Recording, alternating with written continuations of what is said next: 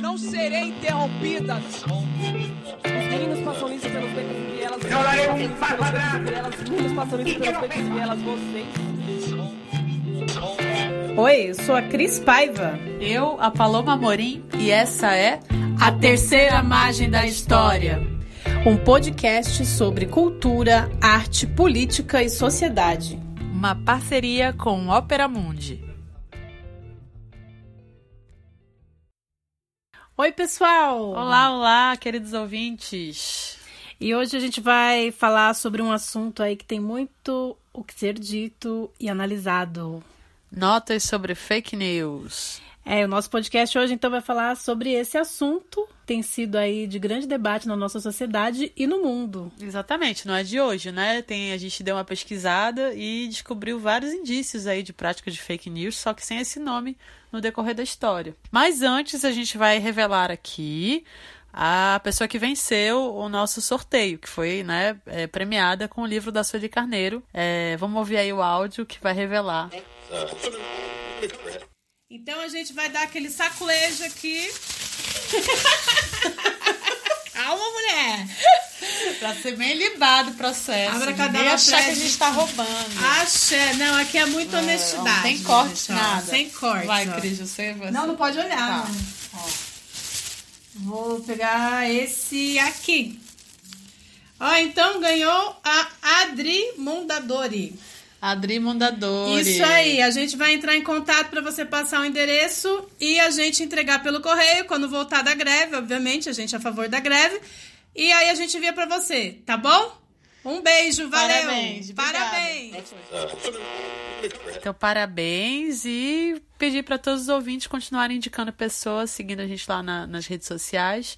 E também é, a gente pretende fazer outros sorteios, enfim, com outros livros e vamos nessa. Bom, Cris, vamos começar então conversando um pouquinho sobre é, alguns momentos da história do telejornalismo, né, brasileiro que foram marcantes, né? Vamos ver se a gente lembra desses casos. Total, gente, cerca de 7 mil reais em doações. Isso tudo é pra vocês, pra essa família maravilhosa. A gente quer agradecer de coração a emoção de vocês terem contado a história pra gente. Então, assim, aqui em nome de toda a equipe da Rede Record, Du, mas esses dois estão sempre com esse sorriso aqui. Então, assim, um olha pro outro, aí um puxa a orelha do outro e eles estão juntos aqui. Isso é muito bacana de ver. A troca de olhar e a preocupação do Kleber o tempo inteiro. Vem Ela- cá, Kleber, ela abraça sua senta mulher, do fica lá do Kleber. lado. Foi isso, aí a gente levou, eu levei um susto, eu confesso pra você. É o que, que a gente fala, a grávida já fica com o emocional Fica. a flor da pele e eu, eu entrei em desespero, eu entrei em choque. Eles que estão junto comigo, eles, eles sabem, ela sabe dizer pra você cada, cada choro que eu tive. O pessoal vai, sei lá, vai atender vocês, atende. É, é emocionante mesmo. atende da mesma. O julgamento dos envolvidos aconteceu de maneira prematura. A base foi depredada três vezes. Os Alvarenga tiveram o muro de sua casa pichado e os Nunes foram presos sem provas. A polícia tá prendendo você? Eu não sei. Eu falei toda a verdade no meu depoimento. Ela não falou nada ainda. Está sendo presa. Ela não falou nada. Nem me deixaram depor. O senhor tem alguma prova, delegado, alguma prova forte que mantenha essa prisão? Nós estamos falando de prova, prova, prova, prova, prova. O inquérito é a prova. Enquanto a imprensa se baseava apenas na fonte oficial, a ansiedade crescia. Os pais do- dos alunos realmente são assim ansiosos e também não estão sabendo do que o que está acontecendo na realidade. Alguns pais de alunos se colocavam contra Eles ficam na cadeia por muitos e muitos anos. e outros a favor dos diretores da escola. A minha filha criou na escolinha, saiu agora comigo e nunca vi nada além do, do normal lá dentro. O delegado seguia convicto com seu show particular. O senhor está convencido de que houve práticas. Grávida e escola base. Bom, vocês se lembram dessas notícias? A grávida sim, escola base não, né? Mas eu sei o que é. Fala pra gente um pouquinho. Bom, gente, essa história aí da grávida de Taubaté aconteceu em 2012, num programa da Rede Record. Né, hoje em dia, apresentado lá por Ana Hickman, Edu Guedes, né? a Cris Flores. E nesse episódio aí, uma moça chamada Maria Verônica Aparecida, ela enganou aí uma legião de pessoas e também a equipe de produção que estava um pouco suspeita, né? Recentemente a Cris Flores foi ao programa aí do The Noite do Danilo Gentili para falar que ela não estava grávida, né? A, a, moça não estava grávida, né? Que ela já tinha uma desconfiança dessa senhora aí, a Maria Verônica. E ela falou que ela estava grávida de quadrigêmeos e aí pediu doações, né? Ganhou vários kits, enxovais. E aí a Cris Flores lá no The Noite fala com muita indignação sobre essa moça, que ela já tava desconfiando. E de fato, né, gente, você assiste o negócio ali, você vê que é uma bola de parque de diversão que ela tá carregando na barriga, não, né? É, é, é é muito evidente, na verdade. Aí tem aquele episódio do Edu Guedes que as pessoas falam: Nossa, se você sente bobo, imagina o Edu Guedes que chorou por causa da grávida de Tabaté. É, virou meme, é, né? Mas ele chorou de propósito. Eu acho isso. Eu acho que ele compôs ali todo o cenário do emocional, enfim essas histórias tristes, essa comunicação de coisas que tem a ver com sacrifício, que tem a ver com um grande empenho emocional, muita tristeza, uma economia da miséria mesmo. E eu não acho que ele tenha feito, é, tenha sido feito de bobo. Até porque esses programas sensacionalistas, eles vivem desse bop, né? Da miséria, da tragédia, da emoção, de também, Isso, né? um apelo meritocrático. A questão é, esses programas, é, como as revistas de fofoca, né, criam narrativas para seduzir o telespectador. É, eles são programas também que se encaixam numa ideia de produção jornalística, mas assumem que a atividade temática deles, por exemplo, tem a ver com isso, né? Trazer histórias de vida, né? Então, é, queria até te ouvir a sua opinião, assim, quando que o, um programa que não está voltado para a ideia de história de vida começa a produzir também sistemas narrativos como esses, né? Para garantir audiência e patrocínio. Porque, em alguma medida, a escola base lá atrás, na década de 90, foi um pouco essa teve um pouco essa aparência, né? É, a gente está aqui falando um pouco dessa mídia da televisão, né? Que é ditas, as ditas mídias tradicionais, né? Televisão, rádio, jornal impresso, revistas, né? E aí eu vou trazer aqui o caso da escola base e retomo essa sua pergunta. O caso da escola base aconteceu em 1994, uma época em que aconteceram vários, várias coisas né, na sociedade, mas é que naquele momento ainda não tinha nenhum assunto aí é, para se comentar e para vender notícia, né? Que eu acredito que essa história foi muito para isso. Então tinha uma escola de educação infantil lá no bairro da Aclimação, né? Então tinha os seus donos, né, que era o Ishiro Shimada e a Maria Aparecida Shimada. É, e também tinham os professores dessa escola aí que estavam envolvidos e que também eram sócios deles, né? Na época também tinha um outro pastelão, um jornal aí chamado Notícias Populares que circulava aqui em São Paulo e que fez é, capas muito pejorativas, né? Falando que tinha a Kombi do sexo que levava as crianças para serem abusadas sexualmente. Então, o que, que acontece nessa escola, né? Duas mães aí, elas acabam notando comportamentos que consideraram estranhos nos seus filhos e fazem uma denúncia dessa escola. E vendo que não ia dar mu em muita coisa aí, e não conseguiram ir adiante com as acusações, elas vão na Rede Globo de televisão. E a Globo ela acaba comprando essa história o que, que, aconteceu? É, a história foi muito assim acusatória a princípio e depois a população se rebela contra os donos e os sócios da escola, sem qualquer tipo de investigação. Eles ainda não tinham ido nem na polícia é, prestar depoimento para o inquérito, né? E acontece que esses donos dessas, dessa escola acabaram aí sofrendo uma retaliação. Um linchamento público um mesmo. Um linchamento né? em praça pública, né? Eles acabaram falecendo sem ter justiça aí para eles, né? Tiveram a imagem aí é, apagada aí nesse sentido, né? A Maria, por exemplo, morreu de câncer em 2007 e o Ishiro morreu em 2014 de infarto, né? Na época, o Mário Covas, que era o governador aqui do estado de São Paulo, falou que o cabia ao Estado pagar uma indenização de 457 mil para as pessoas envolvidas aí que foram acusadas e a Rede Globo, né, que deveria pagar uma indenização de 1 milhão e 300 mil mais ou menos, acabou recorrendo e não indenizou essas pessoas. Porque era um, te- era um tema muito delicado e eles já foram anunciando é, induzindo a população a pensar que aquilo era verdade. Claro que a gente sabe que o tema da pedofilia é muito complexo, né? Mas, de todo modo, eles foram condenados antes mesmo da justiça se envolver no caso, Uhum. né? E aí eu me lembrei de um, um filme que é dinamarquês, chamado A Caça, de 2013, que é dirigido, dirigido pelo Thomas Winterberg.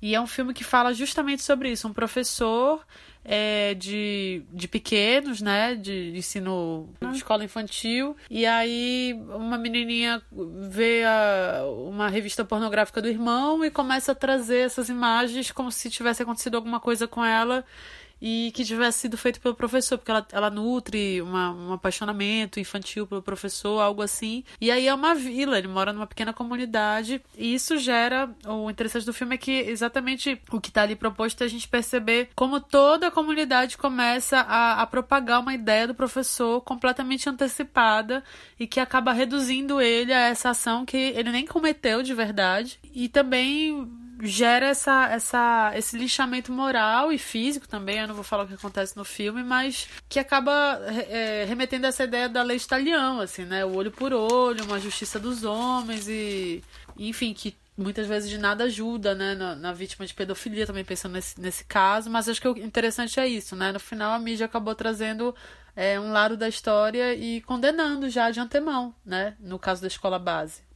Com certeza, Paulo. E essas notícias aí falaciosas e também muitas vezes falsas, né, que circulam por aí, elas existem de há muito tempo, né? Respondendo lá a tua pergunta inicial, lembrando que aqui é, hoje a gente fala pasquim, que se refere aos jornais de baixo valor e de inverdade. Eu comentei aqui do Notícias Populares, né? Esse termo pasquim vem de Pasquino, né? Que era uma estátua que se colocou ali é, próximo ao Vaticano e as pessoas tinham o costume de colocar frases e textos caluniosos sobre as pessoas a quais elas queriam difamar.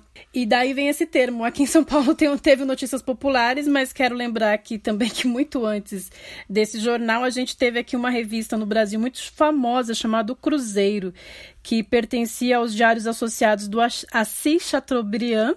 E o Assis Chateaubriand, muito famoso aí também, virou filme, livro, né? E ele dizia que se você quiser contar suas verdades, que você abrisse o seu próprio jornal, né? Lembrei aqui da revista Cruzeiro porque teve uma dupla aí que ficou muito famosa. A revista Cruzeiro, ela foi lançada em 1800, 1928 e circulou até mais ou menos 1975. Tinha uma dupla aí, o Davi Nasser e o Jean Maison.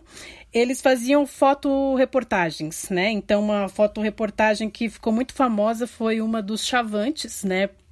Eles tiraram fotografias ali da região amazônica e aí inventaram uma história em cima das fotografias, né? Falaram que eles atacaram os jornalistas, enfim.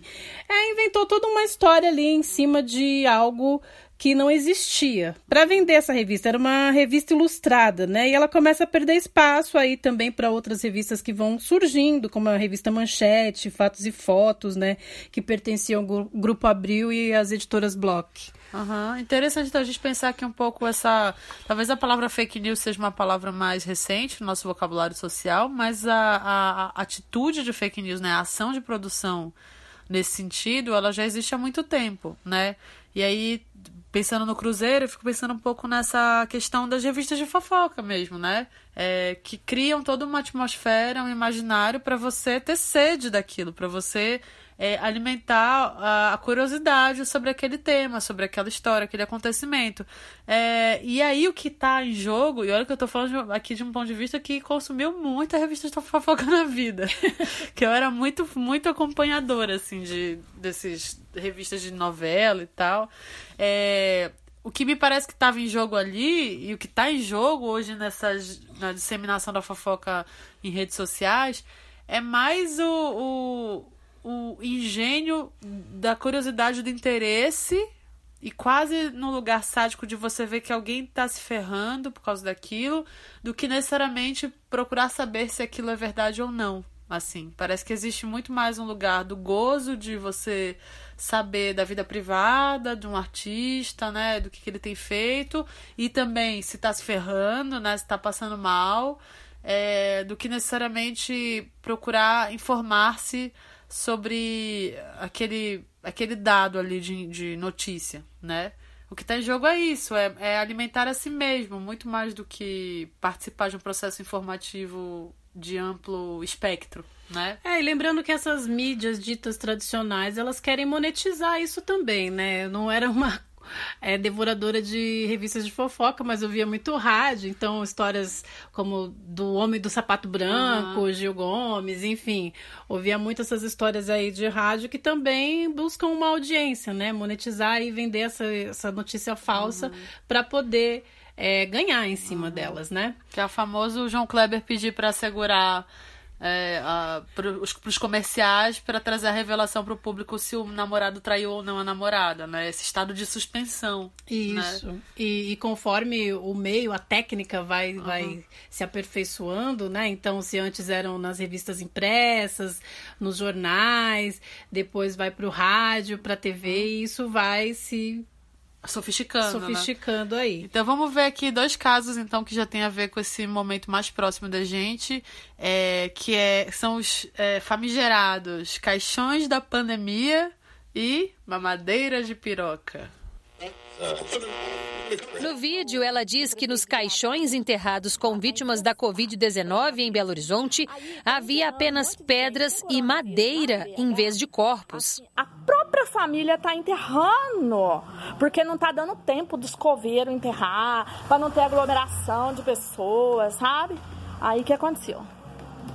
Mandaram ir lá e arrancar todos os caixão para poder fazer o exame para ver se é coronavírus mesmo. Sabe o que, que tem dentro do caixão? Pedra e madeira. Aqui, ó, vocês que votam no PT, essa aqui é uma madeira distribuída na creche. Olha a marca aqui, ó, tá vendo? Distribuída na creche para seu filho, ó, com a a desculpa de combater a homofobia. Ó. Olha o bico como é, olha. Tá vendo? O PT e Haddad prega isso para seu filho, olha. Seu filho de 5, 6 anos de idade vai beber mamadeira na creche com isso aqui, olha. Para combater a homofobia. Tem que votar em Bolsonaro, rapaz. Bolsonaro que é para fazer o filho da gente homem e mulher. O PT e Haddad, Lula, Dilma, só quer isso aqui para nossos filhos, olha. Isso faz parte do kit gay, olha. Invenção de Haddad, viu?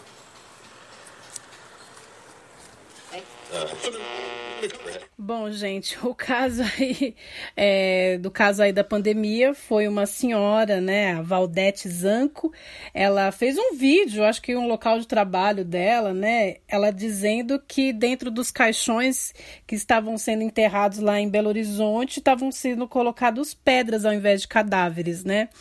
Acontece que a polícia foi lá atrás dessa senhora e aí descobriu quem ela era, né, obviamente, e ela foi enquadrada aí em três crimes, né, que nem ela esperava. Ela pediu desculpas, né, é, fez um outro vídeo pedindo desculpas. Ela foi enquadrada em alguns crimes, como acusação caluniosa sem provas, né, até porque para se abrir caixões é preciso um pedido judicial de exumação de corpo, isso não estava acontecendo. É, dois, ela fez uma difamação contra a administração pública, no caso era o prefeito de Belo Horizonte. E o terceiro aí, ela foi enquadrada aí na propagação de dúvidas e geração de pânico e notícias falsas. E em plena pandemia, né, esse tipo de argumentação é um desfavor mesmo à saúde mental social, né? E a, o outro caso, Cris? Bom, esse caso aí da mamadeira de piroca, muito conhecido aí nas últimas eleições, né? É, pessoas lançaram aí essa notícia falsa para se referir às discussões de gênero que estavam sendo pautadas aí dentro da disputa política entre Fernando Haddad e Jair Bolsonaro. E aí fez-se um vídeo aí no qual se colocou um pênis numa mamadeira, dizendo que se era isso mesmo que as famílias queriam, né? E é esse, esse, é, o, que me interessa nessa situação é que o, a pessoa que fez isso, a gente assistiu o vídeo, né? É, construiu uma mamadeira de piroca, conseguiu uma pequena piroca, encaixou numa mamadeira e depois gravou um vídeo muito perrapado, na verdade, né? Olha aí o que, que vai ter, não sei o quê. E esse vídeo, aí a gente chega no outro ponto, né? Do disparo é, é, massivo desses vídeos, Isso. porque por mais mal feito que ele seja, ele consegue é, agregar um, um número de pessoas que passam a acreditar que aquilo é verdade, que é algo assim que acho que a gente nunca viu na história da comunicação brasileira, né? É, e colocando coisas muito absurdas, assim, olha, se você elegeu o Fernando Haddad, é isso que seu filho vai ter na escola, as professoras vão ensinar ele sobre gênero dessa maneira, né, de uma forma bem estapafúrdia aí, uma coisa que a pessoa nem sabe do que ela tá falando. Aham, uhum. e eu acho que se as pessoas acreditam nisso e acreditaram num vídeo mal feito, mal construído, e que me... e se fosse verdade, ainda assim não é desse jeito que acontece, né? A implementação de algum projeto de lei ou de algum tipo de prática é, dessa ordem nas escolas públicas. Isso não diz pra gente que as pessoas são burras de forma alguma, mas nos diz que o processo de informação brasileiro tá muito defasado e tá muito adoecido, né? Porque se as pessoas acreditam nesse tipo de argumentação, significa que a gente te, é, teve uma péssima formação como ouvintes, como leitores, como. Por quê? Porque a imprensa nos formou mal, né? Não tô querendo colocar pra gente a culpa, eu tô falando exatamente o contrário, né? Que os meios de comunicação acabam instaurando processos pedagógicos. E de, né, e de tudo que foi dado até agora, não é surpresa que as pessoas acreditem em uma madeira de piroca. Eu sei que talvez isso machuque muito a, os meios libertários e liberais da gente fazer essa crítica, mas ela é necessária, né? Bom, e, e pensando nesse processo aí mais da, da atualidade, né? Fake news, notícias falsas, a gente pediu depoimento aí do Jomiag, ele é jornalista e repórter da TVT, e ele explicou um pouquinho pra gente de onde vem aí esse termo fake news e como que tens pensado aí, quais os processos envolvidos nesses tempos. As mentiras ou fake news no jornalismo não são de agora, né? Isso já acontece há um bom tempo. É que agora as mentiras, as fake news se espalharam bastante porque a internet possibilita isso. Então qualquer um pode abrir um site e escrever a besteira que quiser e isso acaba virando verdade. Mas quando é, existia, entre aspas, né, um monopólio da informação, só com quem tinha dinheiro para imprimir um jornal, ter uma rádio, uma televisão. Então o monopólio dessas fake news ficava com a imprensa. E às vezes a imprensa joga mesmo umas mentiras, uns boatos, um balão de ensaio, como a gente chama, né, para testar a informação, que na verdade é uma mentira, mas que jogavam esse balão de ensaio para ver se a notícia, a informação tinha alguma aceitação ou até um projeto de lei, alguma coisa assim que eles jogavam uma mentira no ar para ver se existia uma aceitação ou uma recusa nessa história e, e, de repente eles levavam à frente ou não através de uma mentira, a partir de uma mentira, de um boato. E, a, e também tem várias outras é, não, fake news não propositais, né, mas mentiras que às vezes a polícia passava sabendo que era mentira e o jornal bobamente é, acreditava e, jogava isso para publicava, jogava no ar tal. Eu acho que uma escola base é, a, é, a coisa, é, é, o caso mais emblemático, né? De uma mentira que foi difundida que estragou a vida do, dos donos dessa escola, é, que morreram assim com, em condições é, financeiras muito ruins porque foram execrados pela imprensa e depois absolvidos. Então, assim, é uma, é uma mentira que às vezes não proposital da imprensa, mas que é jogada no ar e, e que, que vai, né? E que fica. E muita gente nem sabe que, que era mentira no final das contas. E hoje, com a internet, as pessoas abrem um site claramente de mentiras para ganhar é, dinheiro, né? Porque se financia com isso, com os cliques. E também para tem o, a, a, o viés político de é, atrapalhar a vida de alguém, né? criar mentiras, criar meias verdades né? ou inverdades, criar desinformação. É tem vários nomes diferentes com conceitos diferentes. Mas agora é, a pessoa cria esse site compartilha nos WhatsApps nos Facebooks, Twitters da vida e, e isso acaba virando uma verdade, né? E agora com é, alguma tecnologia muito poderosa também está se criando o que eles chamam de deepfake, que é você colocar o rosto de uma pessoa e, e narrar essa, é, com a voz dessa pessoa, mas sendo que é tudo uma montagem. Então, e isso também deve se espalhar tremendamente agora na, no período eleitoral, né? De alguém falando alguma besteira, mas na verdade é uma montagem. Só que como é que o cidadão vai saber se aquela pessoa realmente falou aquela besteira ou se aquilo é uma montagem? Porque é quase impossível para uma pessoa leiga e até para gente que conhece um pouco mais de, de vídeo e tal, é difícil você saber se aquilo é uma verdade ou é uma mentira. E isso aí você coloca numa internet, num site de internet, num suposto site informativo, aquilo vira verdade, né? Então, sei lá, ó, fala, sei lá, alguma coisa tipo, ah, o Lula falou isso, olha, vejam só no vídeo. Aí vai aparecer o Lula lá falando blá blá blá blá blá blá. E como é que você vai desmentir que aquilo não foi do Lula? Porque tá a cara do Lula, tá a voz do Lula. A pessoa dificilmente vai ter discernimento de dizer, não, Lula não ia dizer isso.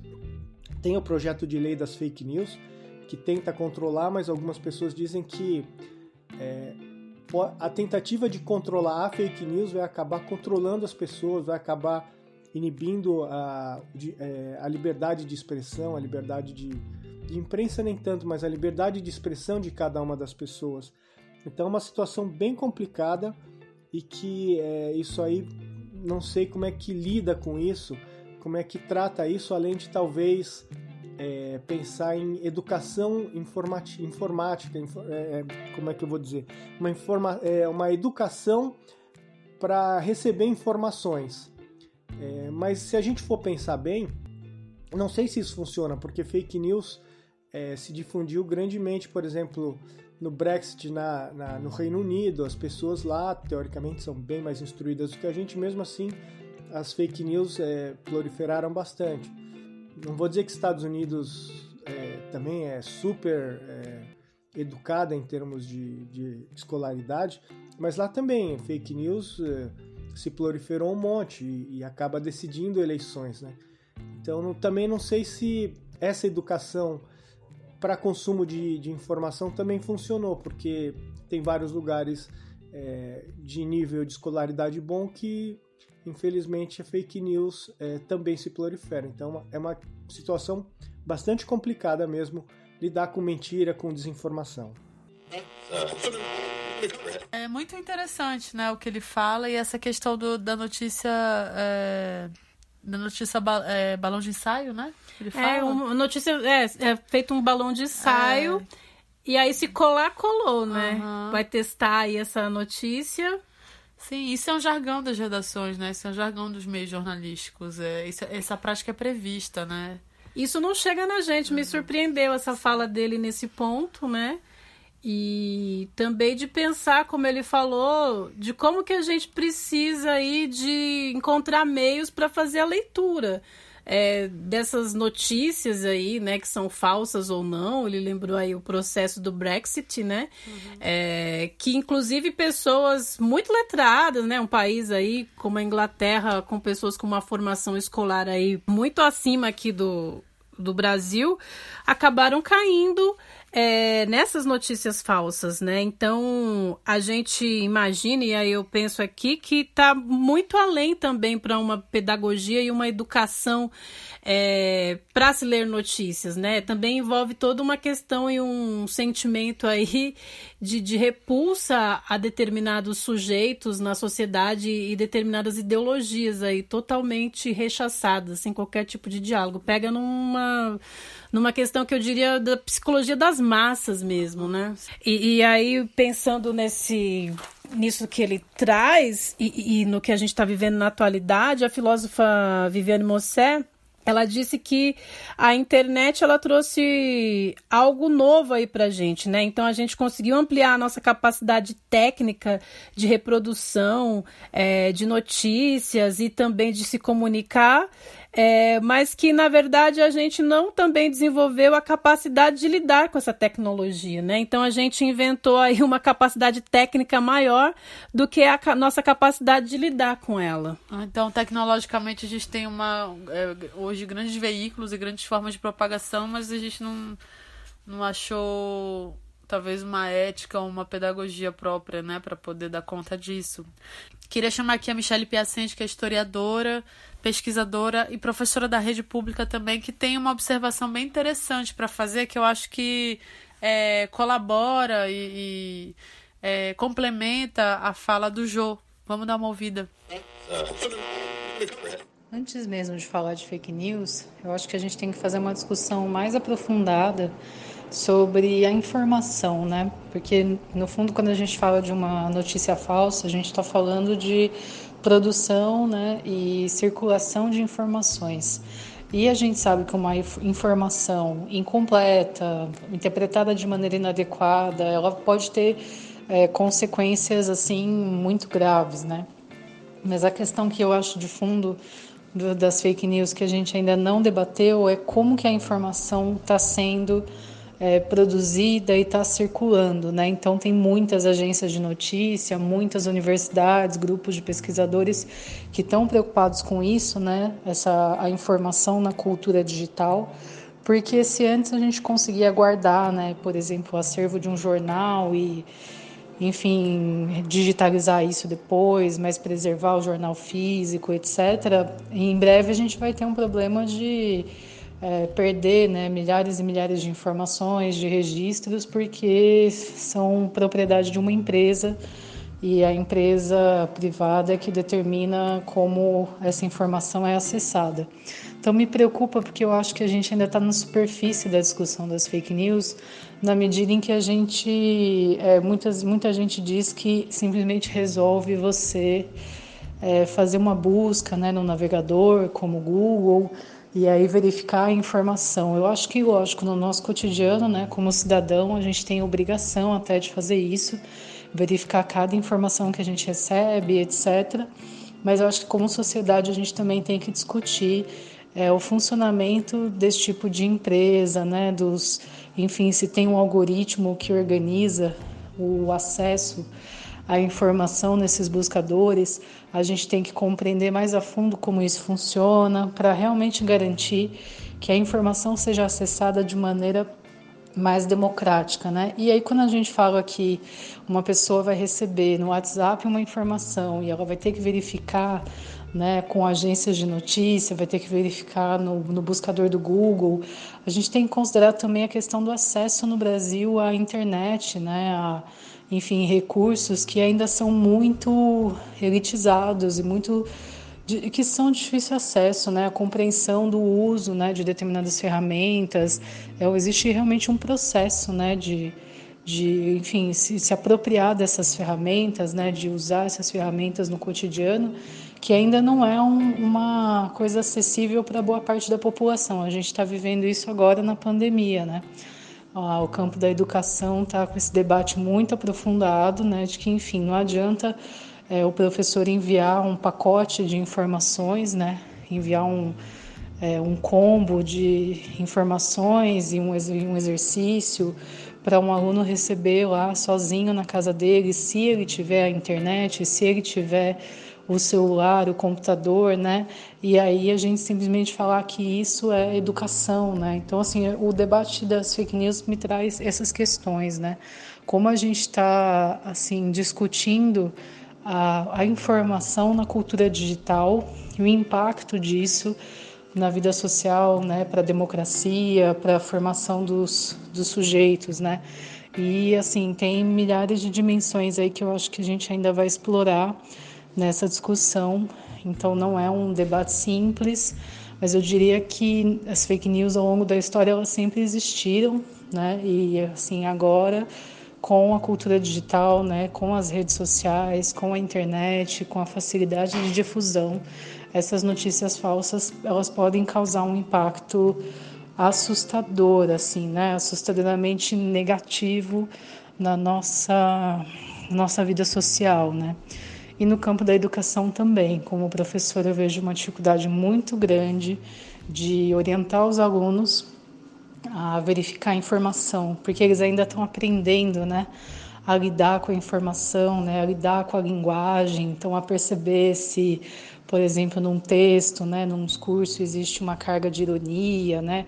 Coisas que são extremamente difíceis, né? Que fazem parte de, enfim, um processo de alfabetização, letramento de qualquer pessoa, né? E daí, ao mesmo tempo em que isso está se desenvolvendo na vida desse jovem, vem a cultura digital, né? E traz um bombardeio de informações que ele vai, enfim, ter que verificar e vai ter que né, se apropriar para pensar o mundo. Então, eu acho que é um desafio muito grande como sociedade lidar com a questão das fake news, né? Não vai bastar é, assim a gente só restringir né, a circulação dessas notícias falsas. Isso é a urgência, né? Isso é o que a gente precisa para agora.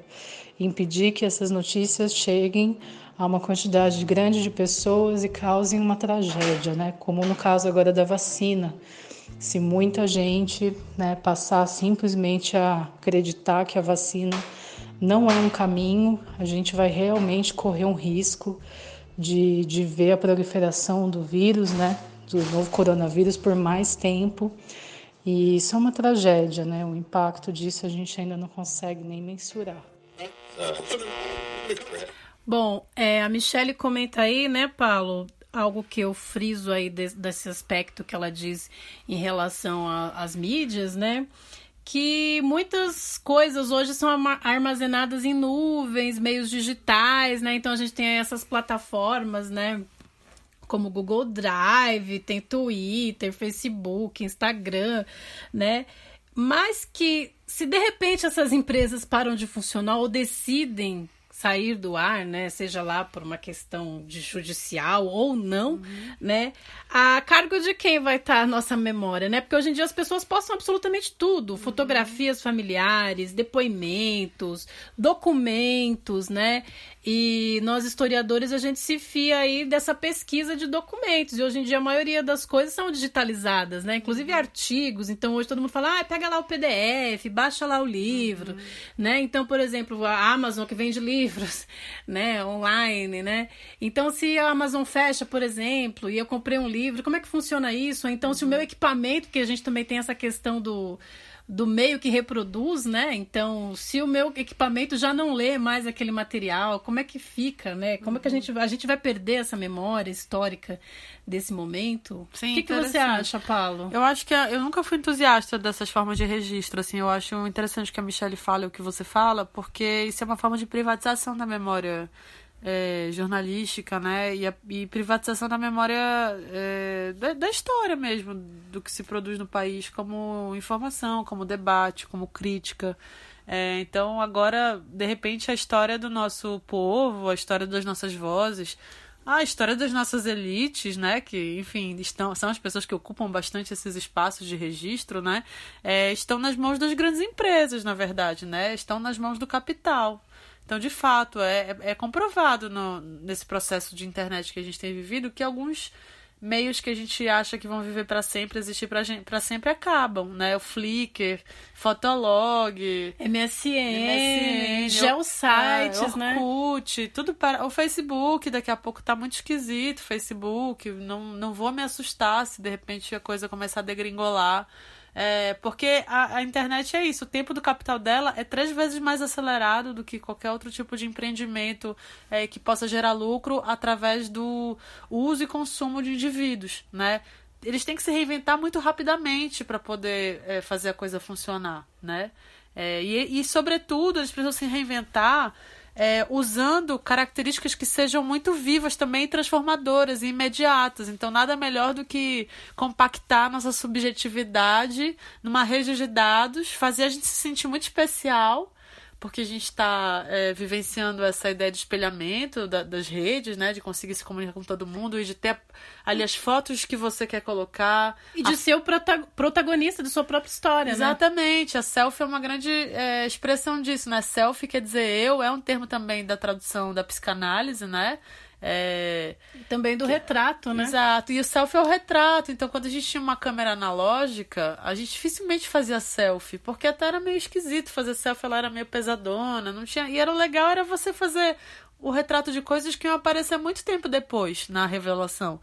E hoje não, né? Você tem um celular, você vira a câmera, é, são centenas assim de imagens que você pode fazer de si mesmo. E você pode postar essas centenas de imagens de si mesmo. E as pessoas vão dar like nessas imagens, né? Elas vão falar que elas gostaram desse si mesmo que você é, construiu ali como imagem, né?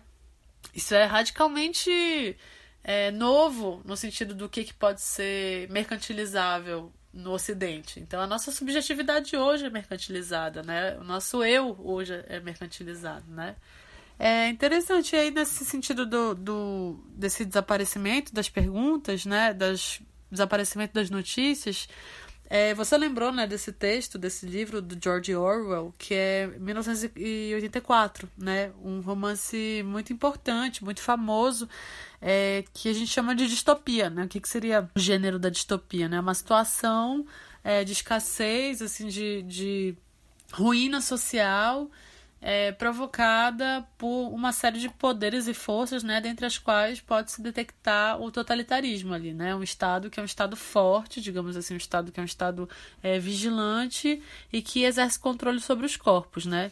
Então, nesse romance distópico, é, a, a, situação toda ali das personagens se dá no lugar chamado Pista de Pouso Número 1, que seria a antiga Grã-Bretanha e que foi renomeada né, é, a fim de sistematizar com mais precisão o que, que seria essa, esse espaço, esse território. Então, quando você chama de pista de pouso número um, você tira, extrai o afeto histórico, né? Você é, localiza esse território como uma como uma, como uma ideia de esquema mesmo de andar, né? Um esquema mesmo de, de planta baixa, um esquema numérico, né? Você acaba é, destituindo esse, esse lugar é, de, de suas narrativas simbólicas, né, de suas narrativas que não são da ordem técnica, né?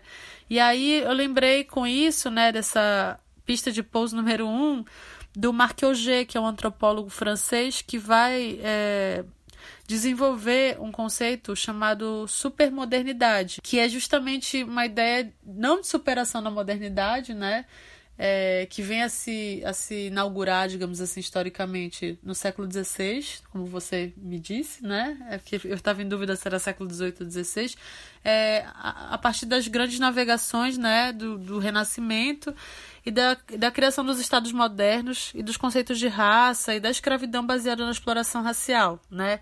Então é como se a supermodernidade não fosse a superação desses elementos, mas sim a adequação cada vez mais naturalizante desses elementos. Então é nesse contexto que o Auger diz que nós estamos vivendo, não é na pós-modernidade, não é na contemporaneidade, a gente está finalmente na etapa de assentamento dessas é, estratégias de dominação que configuram a modernidade, né?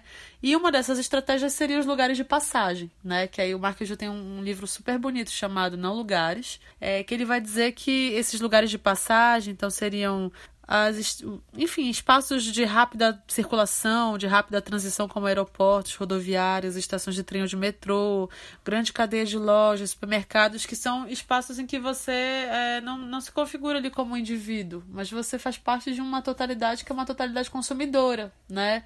É, é um corpo de passagem ali, né? É, então, essa seria uma cartografia da supermodernidade. Então, o que, que ele vai dizer? É, o Mark G, como é que ele vai desenvolver isso? Que esses lugares de passagem são lugares que não propõem encontro, que eles não propõem é, uma situação em que você pode expressar graus mais profundos da sua subjetividade, né? Você está exercendo uma função.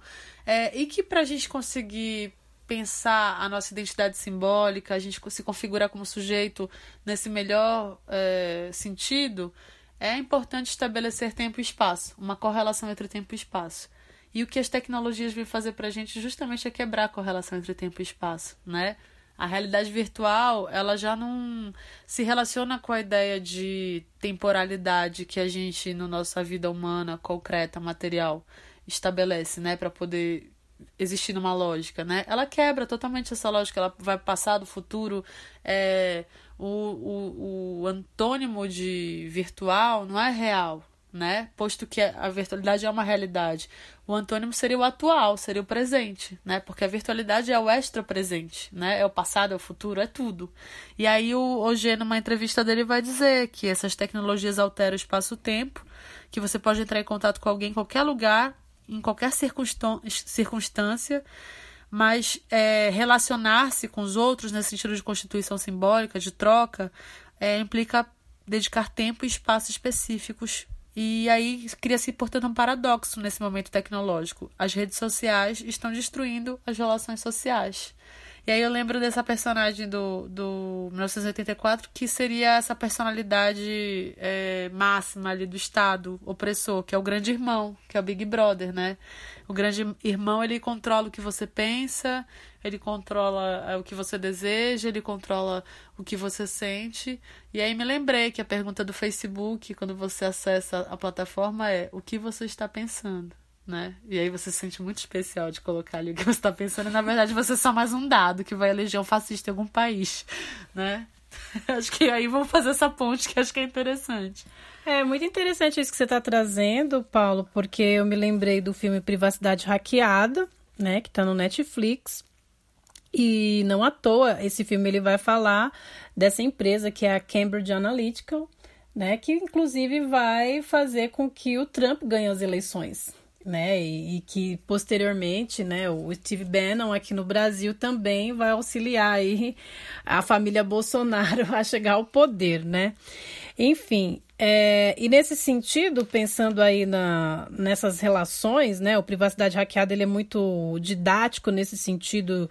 Há uma jornalista, né, a Carole, ela é uma jornalista do The Economist e também do Observer. Ela vai investigar a fundo aí o que, que, que é essa Cambridge Analytica em vista dos depoimentos é, do que a Brittany Kaiser vai, vai começar a falar. Ela foi uma das mediadoras é, para que acontecesse as eleições aí do Brexit. Então, assim, a Cambridge Analytica ela capturava né, esses dados das pessoas, né? A Brittany era uma das desenvolvedoras aí de programas que faziam isso. E o que, que vai acontecer? É, essas mensagens em massa elas vão sendo disparadas e, e as notícias elas vão sendo personalizadas para cada pessoa, né? A partir desses dados. A partir né? desses dados né? Então, por exemplo, pensando até inclusive nessa questão do, da memória, né? Então tinham coisas muito absurdas que apareciam nas redes sociais né, para as pessoas e que de repente quando a Carol foi investigar elas desapareciam, simplesmente desapareceram, né, essas notícias falsas, né? Então, notícias sempre ligadas à questão do, da imigração, ah, de que as pessoas estão perdendo emprego por conta da União Europeia, né? Então ela foi a fundo nisso e em relação às eleições do Donald Trump, a gente colocava inclusive buscadores, né? Ela falou lá no Google, se você colocasse Hillary Clinton em eleição, é, automaticamente era aparecia lá para as pessoas que estavam pesquisando a relação da Hillary e o suposto vazamento aí dos e-mails da Casa Branca, né? Então, sempre colocando também a Hillary Clinton aí num, num papel de uma, uma demônia, né? Demonizando a figura da, da Hillary Clinton como uma pessoa má, que ia trazer coisas ruins para os Estados Unidos. Então, é, a partir dessa, desse recolhimento de dados que a gente dá gratuitamente, né? A gente oferece gratuitamente. É uma servidão voluntária, uma né? Servidão como no 1984. Sim, você entra na plataforma, fora dela parece, né? A gente tem a sensação de que a gente vai ficar é, distante do mundo da informação, distante do mundo da, do trabalho, inclusive, da, das trocas ali, né? Das relações, porque tudo agora é regido por essas é, plataformas. É, e aí, com esses nossos dados que a gente dá voluntariamente, eles fazem uma tipologia e aí produzem um programa de um programa de candidatura, né? Então é, enviam certas notícias para um perfil de pessoas, outras notícias para outro perfil de por isso que a gente não recebeu uma madeira de piroca nas eleições. São personalizadas. Uhum. Isso, geralmente você clica lá, dá... e isso tem a ver também com os likes, né? É de acordo com aquilo que você curte uhum. ou não no Facebook. Sim. Então se eu só curto é, notícias ou então mensagens ligadas à esquerda, é, não vai aparecer coisas de direita para mim. Ou então eles vão atuar ali naquele campo das pessoas mais suscetíveis a receberem, as pessoas que ainda não sabem muito bem quem votar, então vão fazer esses testes, né? Então todos esses testes aí que apareciam no Facebook, né? Até esse Face Apple e mais recentemente o TikTok, né? Uhum. Da captura de dados. Então você vai lá, ah, quero fazer um teste lá no Facebook. Você ia, colocava todos os seus dados uhum. e a partir disso a Cambridge Analytica desenvolveu esse programa que traz um traça um perfil psicológico da uhum. pessoa, inclusive, né? Entendi. Que é bem mais profundo do que simplesmente ou não ter a notícia falsa. A notícia falsa, ela tá aí, como a gente falou desde sempre. Uhum. Mas traçar algo personalizado é algo meio que inédito, uhum. assim, né? Sim. Na história. Sim. Bom, e por falar aí em notícias personalizadas, né?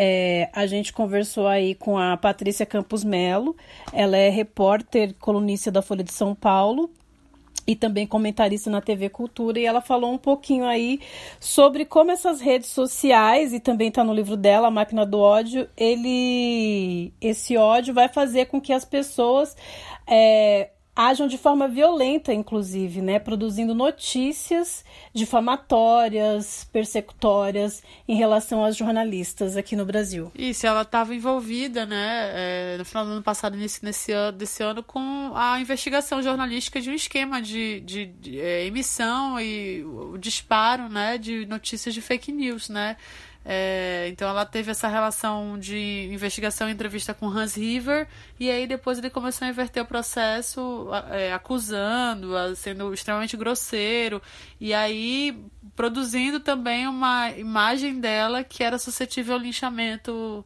simbólico, né? Oi, Paloma.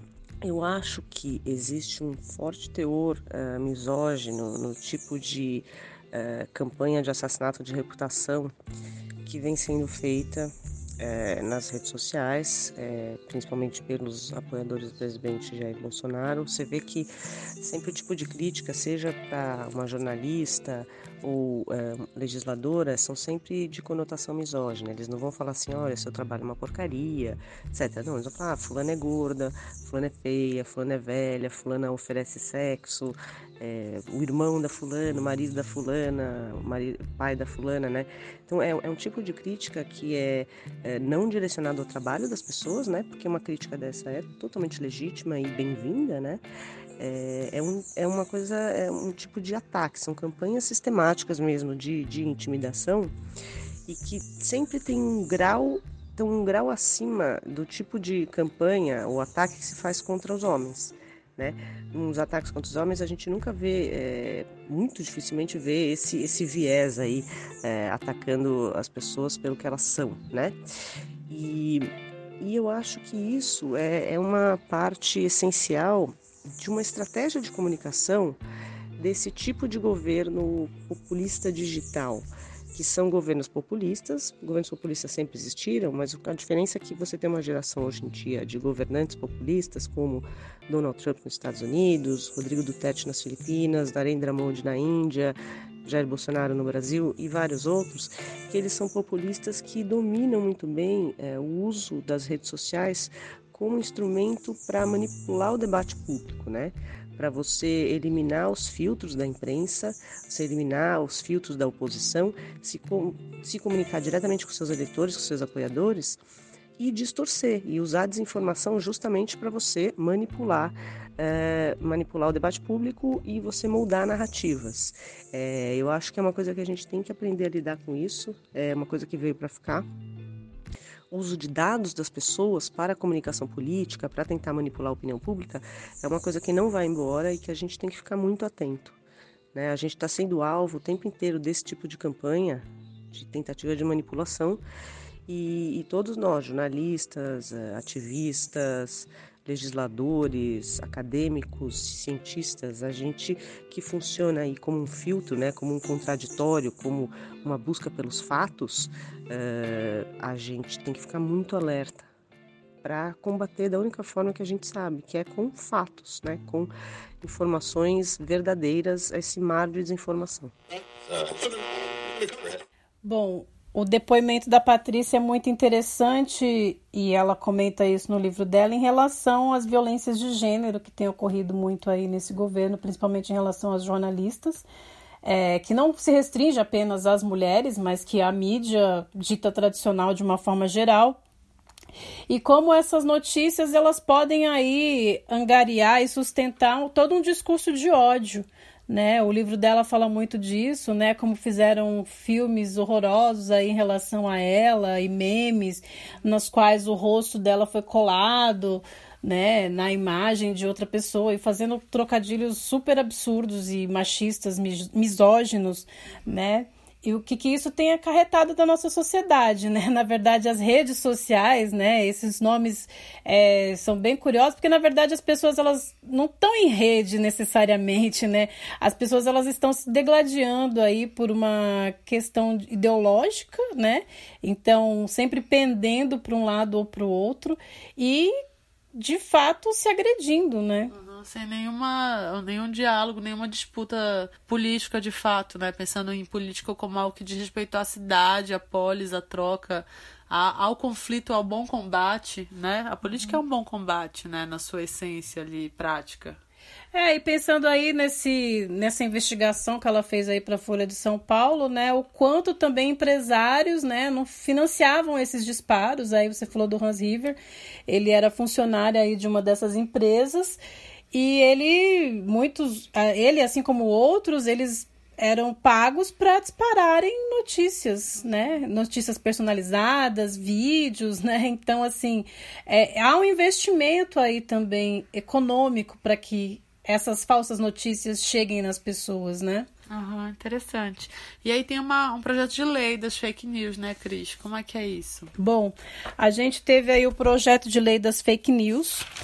É, na verdade, quando começou a se julgar isso, ainda não tinha nem muita certeza do que estava acontecendo, né? Até porque foi ignorado, né?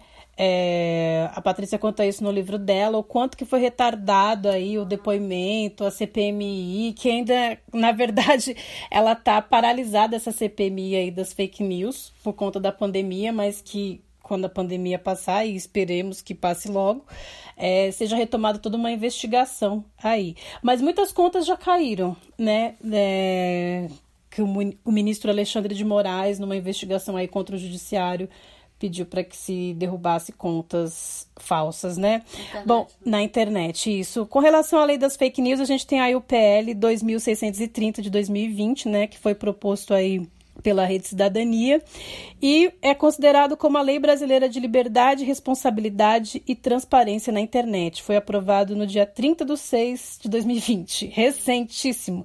Né? Então a gente teve aí 44 votos a favor, 32 contras e duas abstenções. A gente ainda não sabe como que isso vai ser colocado em prática, até porque na própria elaboração desse projeto de lei aí que foi aprovado, ele foi a quarta versão elaborada.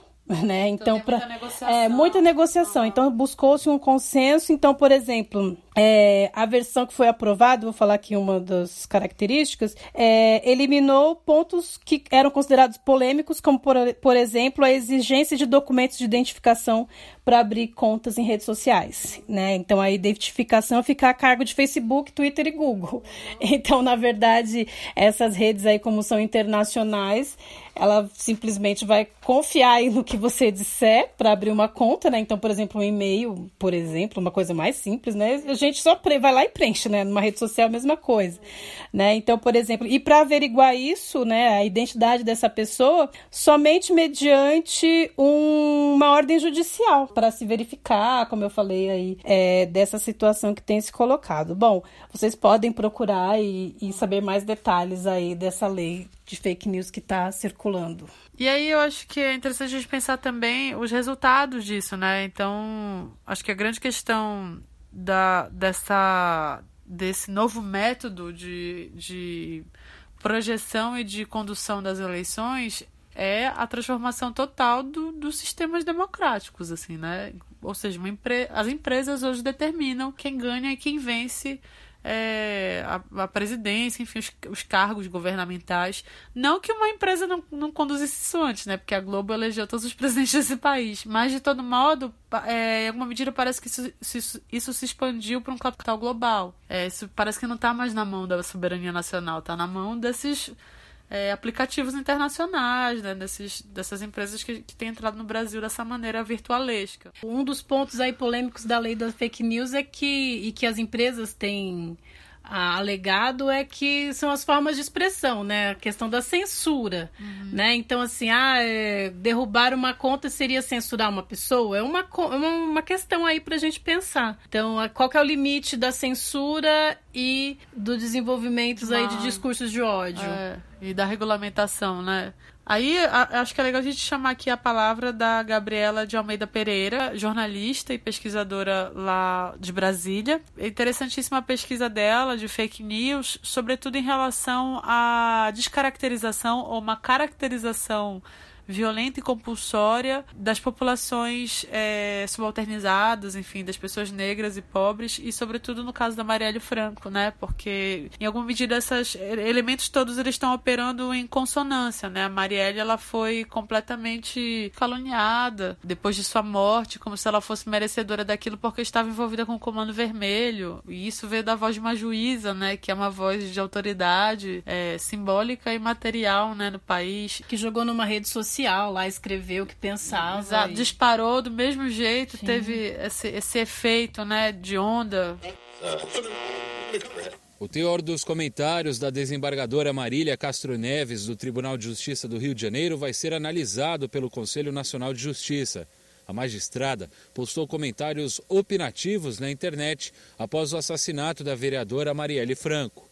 A desembargadora afirmou que Marielle não era apenas uma lutadora, que estaria engajada com bandidos, tendo sido eleita pelo Comando Vermelho. Como os fatos citados são comprovadamente falsos, o PSOL quer que o CNJ investigue o porquê do comportamento da desembargadora. Com a repercussão negativa que o ato ganhou, Marília tentou se retratar, reconhecendo que se precipitou em reproduzir falsas notícias e calúnias contra a vereadora morta. Mas essa não foi a primeira vez que a desembargadora se precipitou em fazer comentários maldosos na internet.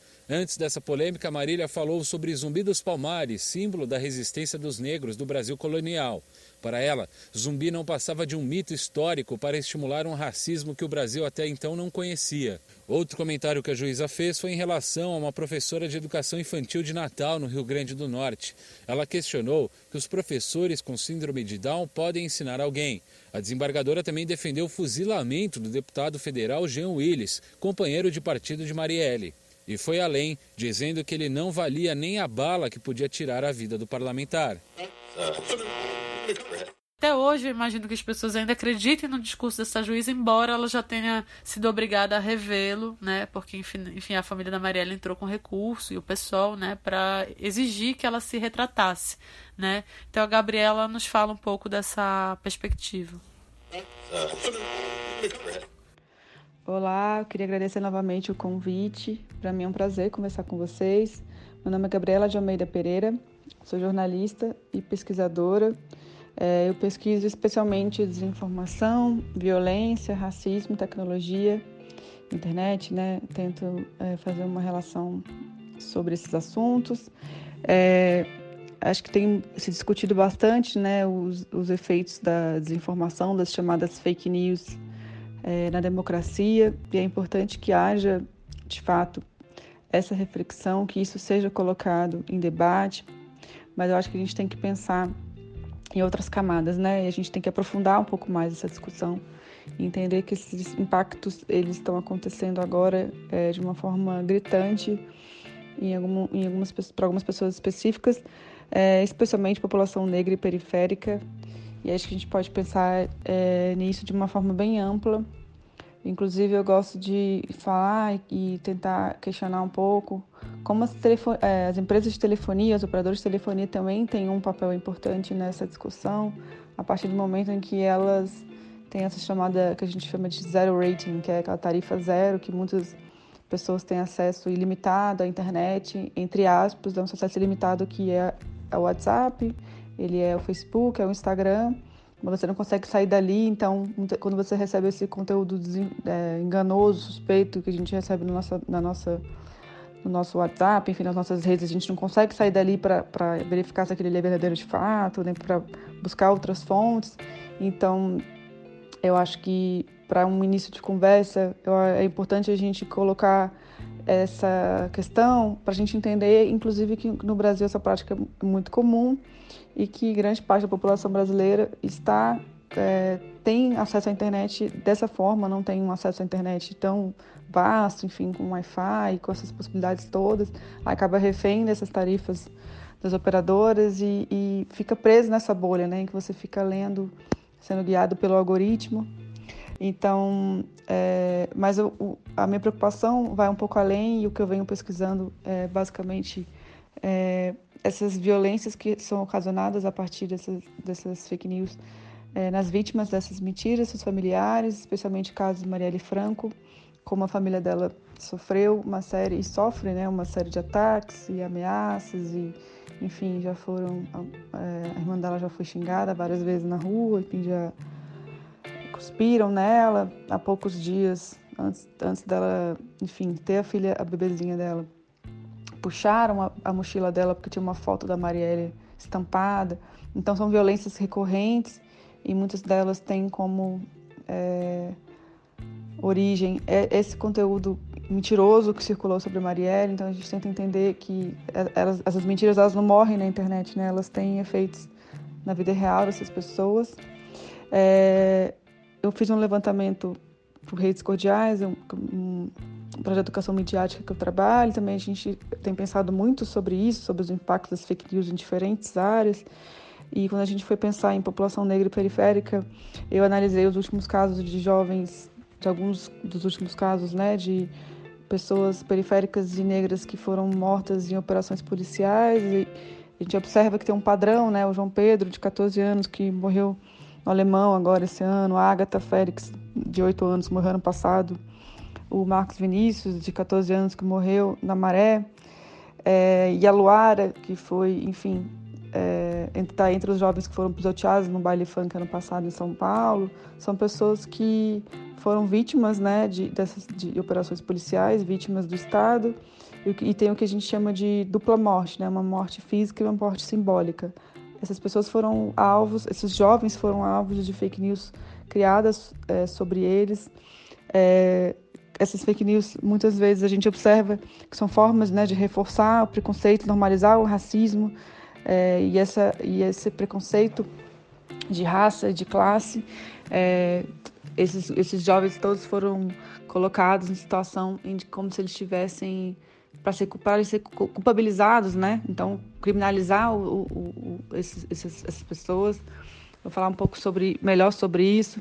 É, o João Pedro e o Marcos Vinícius, eles foram fizeram montagens, né, com eles colocando armas nas mãos deles, como se eles estivessem ligados ao crime organizado, como forma de culpabilizá-los. E aí é, muitas dessas montagens vinham com, olha aí o anjinho que vocês estão tanto é, defendem, olha como ele é, o que ele está fazendo. Então, para essas mães é uma dor ainda mais absurda a mãe do Marcos Vinícius mesmo, ela, ela busca tentar falar um pouco sobre isso.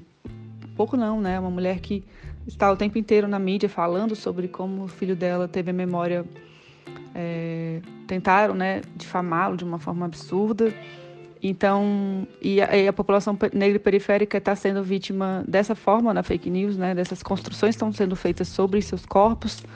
É, essas narrativas elas não são criadas em vão eu acredito muito em, em uma, algo muito maior, né? um projeto de fato.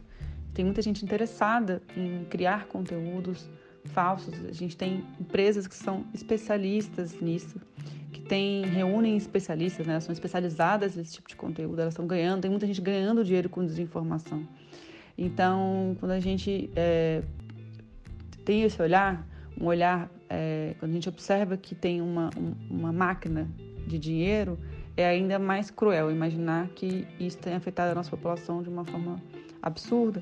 Mas o que eu quero chamar a atenção, é, desse, falando um pouco sobre esses efeitos e consequências na, na nossa vida, a vida da população negra e periférica, é a gente pensar, por exemplo, que esses movimentos que surgem e que e, e espalham desinformação na população, por exemplo, no WhatsApp circulou muita mensagem sobre ah, é, curas milagrosas, é, cachaça com mel, cachaça com limão, mata o vírus, e a gente sabe que as pessoas, principalmente as pessoas que moram em locais mais vulneráveis, muitas vezes é, estão fazendo uso dessas fórmulas milagrosas e aí estão deixando de ir ao médico, então é, esses efeitos estão acontecendo, muitas pessoas morreram em decorrência de desinformação durante a pandemia. A gente tenta é, avaliar um, um, número de mortes, mas a gente não tem como chegar no número certo. Mas recentemente eu li um estudo que fala que pelo menos 800 pessoas morreram vítimas de desinformação, mas é um número muito maior. Então, você imaginar que agora, por exemplo, tem, tem crescido muito é, o avanço de fake news que envolvem não só o medicamento, mas também a vacina, né? é, muitas é, mentiras foram criadas, e inclusive muitos conteúdos xenófobos, querendo que as pessoas não tomem vacina em determinado lugar. E aí a gente sabe que o que, que isso vai causar. Quem são as pessoas que não vão se vacinar? São as pessoas muitas vezes que não estão tendo acesso à informação completa, que estão é, só lendo o que está circulando nos grupos, porque não conseguem sair desses ambientes, porque tem, enfim, uma tarifa zero no seu celular e não conseguem é, ir para o Google, enfim, checar em outras fontes. Então, é muito sério, muito grave, porque é uma forma de que a nossa, a nossa população ela morra, ela seja de fato assim, né, dizimada de uma forma mais a gente pode usar uma expressão um pouco mais dura, mas que é importante para a gente chamar atenção para o que está acontecendo. Então, o movimento anti-vacina vai vir com muita força. Eu tenho um, certo receio do que vem por aí, porque a gente já está vendo uma movimentação nas redes é, contra as vacinas e, e, eu fico muito preocupada com o efeito disso na população negra e periférica especificamente. Acho que o que a gente precisa pensar é que, de fato, toda essa, essa relação ela se estabelece a partir desses marcos, marcos iniciais da mídia. É das redes, assim, né? Não é mais uma mídia de comunicação de massa, como a televisão e o rádio, Agora é uma é Uber massa, né? É muito mais gente e está completamente determinado pela, pelo acesso, né, que as pessoas têm de acordo com suas classes, de acordo com sua é, enfim, com a sua possibilidade financeira de sacar o que, que é e o que, que não é verdade, assim, né? É, se informar virou algo econômico, né? Não que antes não fosse, uhum. né? Até porque comprar um jornal também depende de uma disponibilidade econômica. Sim. Mas como a Gabriela falou aí, é, muitas pessoas se informam pelo WhatsApp, né? Exato. E se é um amigo seu que envia uma notícia e aquele amigo é parceiro, uhum. você vai acreditar. Não, porque se ele me passou, com certeza é algo verdadeiro. Sim. As, as informações elas já tinham uma qualidade emocional anteriormente nos jornais, na televisão. É, mas essa questão é fundamental de quem é o agente da informação. E essa questão de pessoas ser. Ah, uma segunda morte, né? Como ela coloca, é uma coisa terrível, né? Uhum. Principalmente pensando aí nas populações negras e periféricas, né? Quando saem notícias ou então são veiculadas notícias por esses meios é, de comunicação aí, das redes sociais, as pessoas como elas são difamadas e caluniadas, né? Sim. Mesmo após a sua morte, como o caso da Marielle. Uhum, sim, sim é, muitas coisas. No próximo episódio a gente vai falar um pouco mais sobre isso, sobre essa gestão de redes sociais, de mídia, é, a mídia como trabalho também acho que é uma temática que é bem recente, assim, a gente pensar a rede social como trabalho, né, eu acho. É, e como formação, né, em uhum. tempos de pandemia, aí pessoas oferecendo cursos, aulas online, né. É, então a gente agradece aos ouvintes hoje, né, vamos terminando por aqui, no próximo encontro fala, falaremos mais disso. Tema importante, né, um tema tema que a gente precisa aprofundar e refletir. Claro que nunca é uma, um lado só, as redes sociais trouxeram também coisas boas para a sociedade brasileira, mas é sempre bom colocar na balança, né? Para ver a quem está de fato beneficiando esse recurso. Lá na, no limite, né? Na última ponta, quem está sendo realmente beneficiado. E aí vamos para as nossas sugestões, Cristi. Vamos, vamos para sugestões. Bom, a minha sugestão, como eu falei, é o filme Privacidade Hackeada, tá no Netflix, e também indico aí o livro da Patrícia Campos Mello, A Máquina do Ódio, Notas de uma Repórter sobre Fake News e Violência Digital. É, o livro é muito interessante, muito bem escrito, uma linguagem acessível, e que vai aí desdobrar para além das violências de gênero, é, vai falar aí desse, desse tecnopopulismo, né? Como você falou, desses elementos aí da política que tem se beneficiado aí dessa rede aí de notícias falsas e dessa distribuição em massa é, visando aí o ódio. E eu vou indicar aqui um Instagram muito legal e um site da mesma pessoa, que é Do Leandro Assis, que é ilustrador, e tá fazendo uma série em quadrinhos junto com a Trícila Oliveira, é, chamado Confinada, que é justamente esse debate sobre redes sociais, a vida, a morte, essa relação de exploração de classe, exploração racial, que não aparece na frente das câmeras dos Instagrams aí, desses famosos é, influenciadores digitais, né? E aí tem aqui no, no site, na, no Instagram dele, um site chamado moluscomix.com.br que eu acho que vale a pena também dar uma olhada. E vamos terminando aqui. É, escrevam pra gente nas nossas redes sociais. Instagram, Terceira Margem da História, Twitter, Terceira Margem 2 e o nosso e-mail, terceira margem da história, arroba gmail.com. Vocês ficam então com E o Mundo Não Se Acabou na interpretação de Ney Mato Grosso. Até mais, gente. Valeu. Um beijo, até o próximo episódio. ia se acabar. Por causa disso, a minha gente lá de casa começou a rezar. Até disseram que o sol ia nascer antes da madrugada. Por causa disso, nessa noite lá no morro não se fez batucada. Anunciaram e garantiram que o mundo ia se acabar. Por causa disso, a minha gente lá de casa começou a rezar. Até disseram que o sol ia nascer antes da madrugada. Por causa disso, nesta noite lá no morro não se fez batucada. Acreditei nessa conversa mole. Pensei que o mundo ia se acabar. E fui tratando de me despedir.